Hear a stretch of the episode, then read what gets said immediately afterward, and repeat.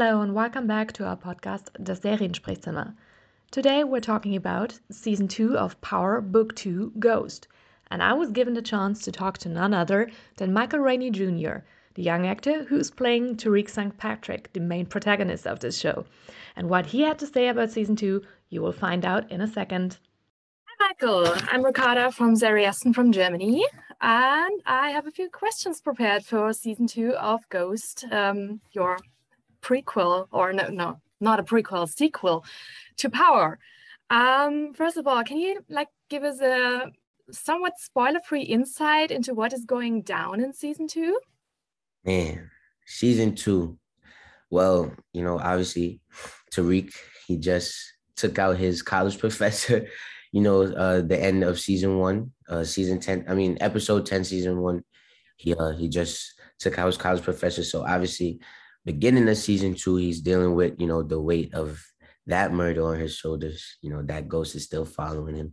He's, you know, trying to cover up his tracks as far as that goes, you know. So um yeah, right now Tariq is just he's dealing with the murder of his professor in the beginning of season two. It's a lot going on in season two. It's so much, it's so hard to speak on season two without saying too much. So I gotta keep it, you know. Can't imagine. um, one of the main aspects of season one was um, Tariq being torn between his actual mom, Tasha, and um, the responsibilities towards Monet, who sort of become, became a maternal figure for him as well. Um, with Tasha gone now, um, will this lead to a stronger bond with Monet, even though the two were kind of on the outs at the end of season one? Uh, a stronger bond Monet is, would be tough.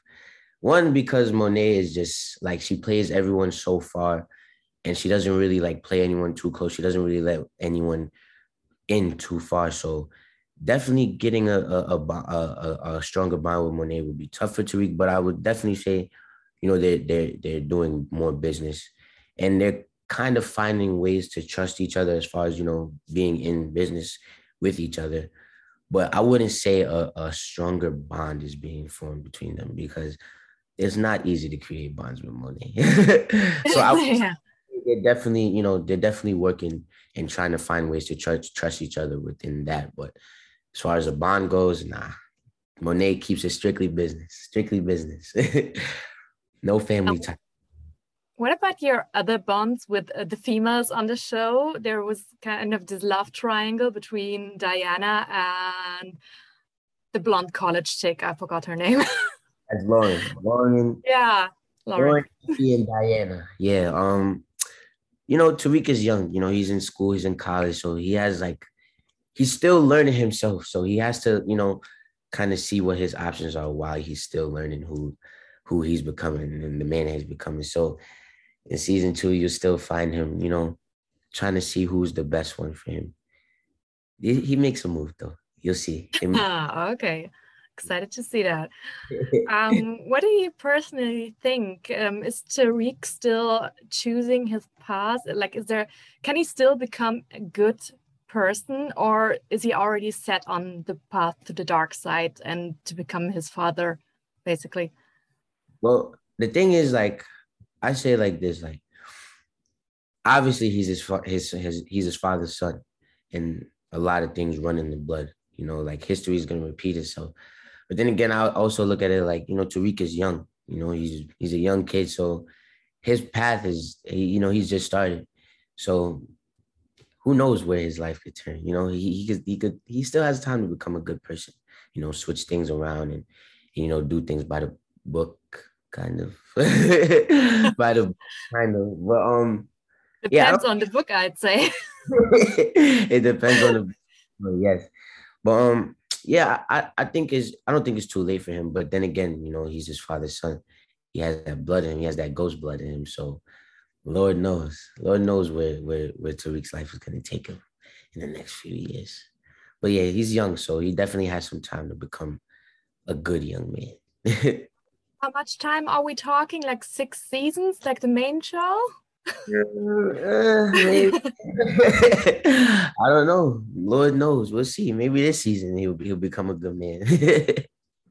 well, that would be boring, I guess. maybe maybe it wouldn't. Yeah.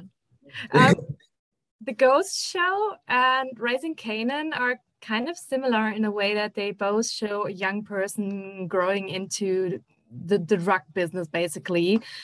But in Raising Kanan, we already know that in the end he becomes Kanan and somebody we don't like. We right. do not yet know if we will like future Tariq or not. So I, I think it's uh, interesting to compare those two shows. It is interesting comparing those two shows because one of the main points of comparison that I see is the relationship between Kanan and his mother. It's kind of similar between like the relationship between Kanan and Raquel is like the is kind of similar between the relationship of you know Tasha and Tariq. You know, the mother being there for her son, the son always wanting to be there for his mother. So like that's another like very similar point in the story. Um, but yeah, like you said, they they know they know Kanan's fate already. So it's kind of it's a different thing when when you know what's gonna happen and you see what what's leading to that in, in comparison to not knowing what's gonna happen and just seeing what what's going on and trying to figure out and trying to predict what's gonna happen is a it's a way different thing. So that's one of the things that um that kind of makes the shows like they're very similar but very different in a way. So I love the comparison. Shout out to Mekai, by the way. He's killing his his his, his shout out to Mekai killing that Kanan role, that young Kanan. Power originally started, you were still pretty young. I mean, you're you're still young, but you were you were a kid and you've grown up with the show. You, you've doing you have been doing this for like eight years now, I think. How does this feel for you to to grow up with Tariq? Like uh, six seasons of Power and now two seasons of Ghost, eight years, yeah. roundabout. It's honestly insane, you know, being like around this crew and cast. Well, not the the cast, obviously, it's a new cast, but a lot of the old faces from the crew came back. So like just being around them and like just having that part of this show definitely made it like such a such an easy task.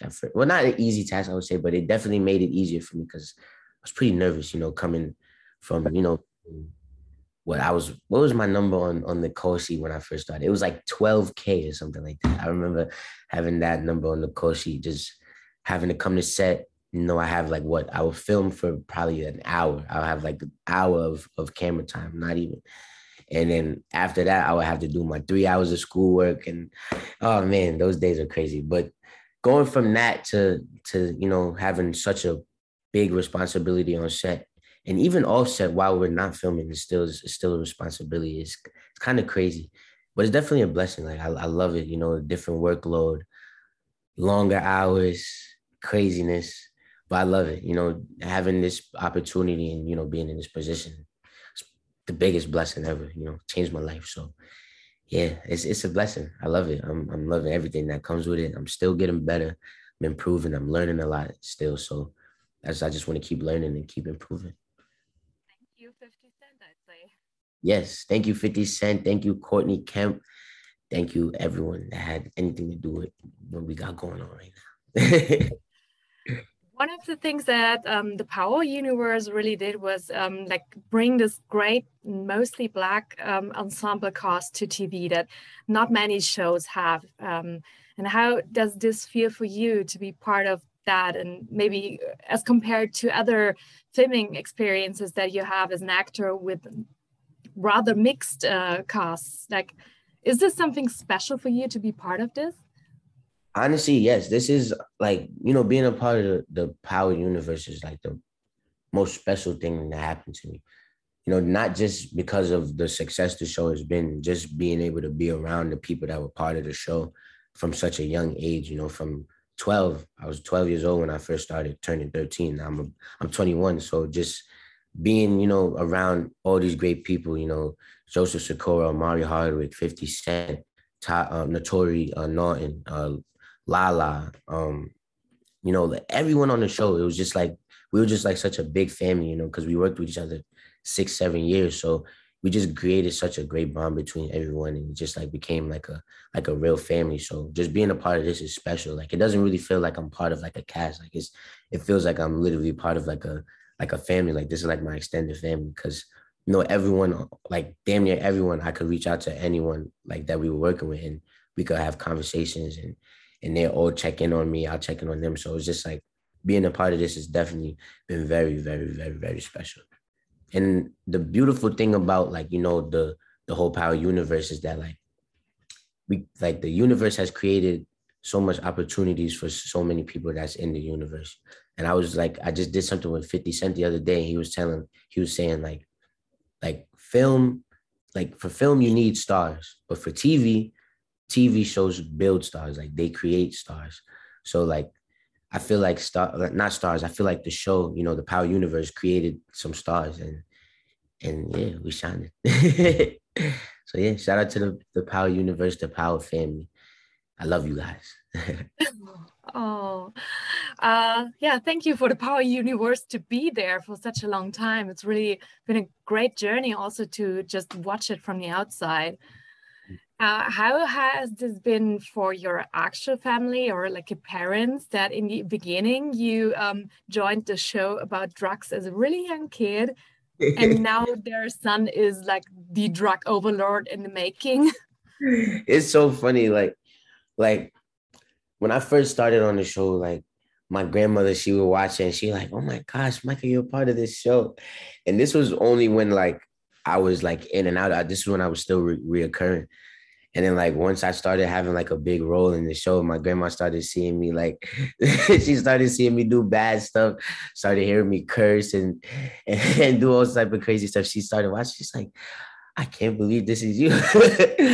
like, like that is just super funny. But um, man, it changed a lot for me and my family. Obviously, you know, being on the show for so long, it changed my life. You know, I grew up on the show, and just the opportunities it's given me, it changed a lot for me and my family. So yeah, you know, we enjoying it right now. My family loves it. Yeah, well, Joel already told me that um, I'm supposed to wrap up. Or maybe last one last quick question: What TV shows do you personally watch? What TV shows do I personally watch? Um, right now I'm watching BMF. shout out to 50 Cent. Shout out to um, shout out to Da'Vinchi and them. But um, honestly, I don't really watch much TV shows. I watch BMF right now. That's really it. But um, I watched uh man, I don't know. My the last TV show that I was really into that I watched was probably like Breaking Bad. Like Breaking Bad was like the last TV show that I watched that I was really, really into. entertainment or education for your next role? you see, I, I learned a few things from Walter White, you know? um, yeah, I would say Breaking Bad is like the last TV show that I was really, really into. I finished that show like very fast. I finished in like two weeks. It was a good show. I love that show. It's crazy. But yeah, I'm watching BMF. Shout out to the stars. You know, I haven't started yet, but I gotta check it out. Listen now, it's a great show. Great show. Okay, then uh, thank you very very much for your time.